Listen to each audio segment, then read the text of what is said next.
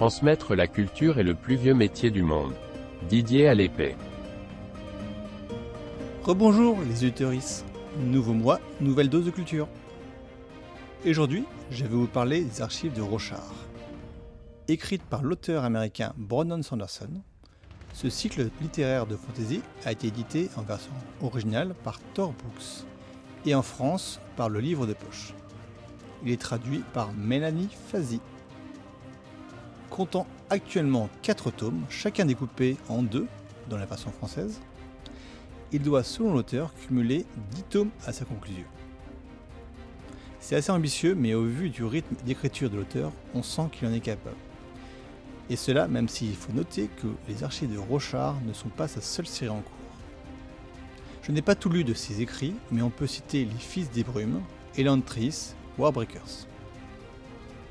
Petite particularité, tous se déroulent dans le même univers fictionnel, la Cosmère. Et tous sont liés par une cosmogonie commune et ont un personnage que l'on retrouve dans plusieurs de ses œuvres. Avant d'entamer le synopsis, un dernier point technique. Le découpage se fait par chapitre, par l'intermédiaire de personnages point de vue. En gros, à chaque chapitre, on suit un personnage dans ses actions, dans ses pensées ou dans son vécu.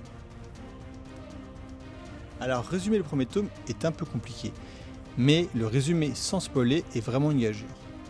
En fait, pour faire simple, nous sommes dans un contexte de guerre qui oppose une alliance de plusieurs royaumes humains, de type médiéval occidental, contre une tribu de humains les Parchendim. Dans ce contexte, Kaladin, un jeune soldat désabusé par les conflits armés, verra son destin basculer alors qu'il obtient une lame d'éclat. Une épée qui peut couper la pierre et le métal comme du beurre. De ce côté, Dalinar Kaolin est un puissant chef de guerre très marqué par l'assassinat de son frère, l'ancien roi qui gouvernait alors l'ensemble des royaumes. Il continue à faire la guerre tout en se prenant de passion pour les chevaliers radieux, une ancienne confrérie de guerriers dotés de pouvoirs surnaturels disparus depuis très longtemps. Très loin d'ici, dans un autre pays, Shalan tente d'obtenir par la ruse un objet afin de sauver sa famille noble de la ruine, voire de la mort. Si on ne sent peut-être pas le souffle épique dans mon résumé, je vous l'assure, avec l'avancée du récit, il arrive. Pourquoi lire La Voix des Rois, le premier tome de la saga des archives de Rochard? Eh bien parce que vous aurez une assez bonne série de fantasy qui commence à taille humaine avec ses 3 à 4 protagonistes principaux, mais qui au fur et à mesure du récit vont prendre de l'envergure, pour même devenir un enjeu planétaire. Il y a un peu de tout, des récits héroïques, que ce soit en individuel ou à la dimension d'une armée, de l'aventure et du suspense.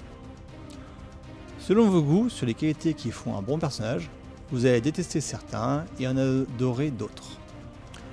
Tous très différents, peut-être même un peu stéréotypés, car entre le jeune idéaliste, le héros vieillissant et la jeune femme débrouillarde, ça peut paraître très classique. Mais au fil du récit, il dépasse en grande partie ces clichés. Dernière chose pour vous aider à commencer cette série. Il y a un système de magie très original, D'ailleurs, on peut même dire que créer des magies, c'est la spécialité de Brandon Sanderson dans ses œuvres. Et pour finir, une citation du livre. La vie avant la mort, la force avant la faiblesse, le voyage avant la destination. Bonne écoute à celles et ceux qui comptent lire, et n'hésitez pas à me dire si vous avez aimé ou détesté cette série, par commentaire, sur les avis de podcast ou sur les réseaux sociaux. Et évidemment, abonnez-vous pour continuer à suivre cette émission et les divers et variés autres podcasts de ce flux. A très bientôt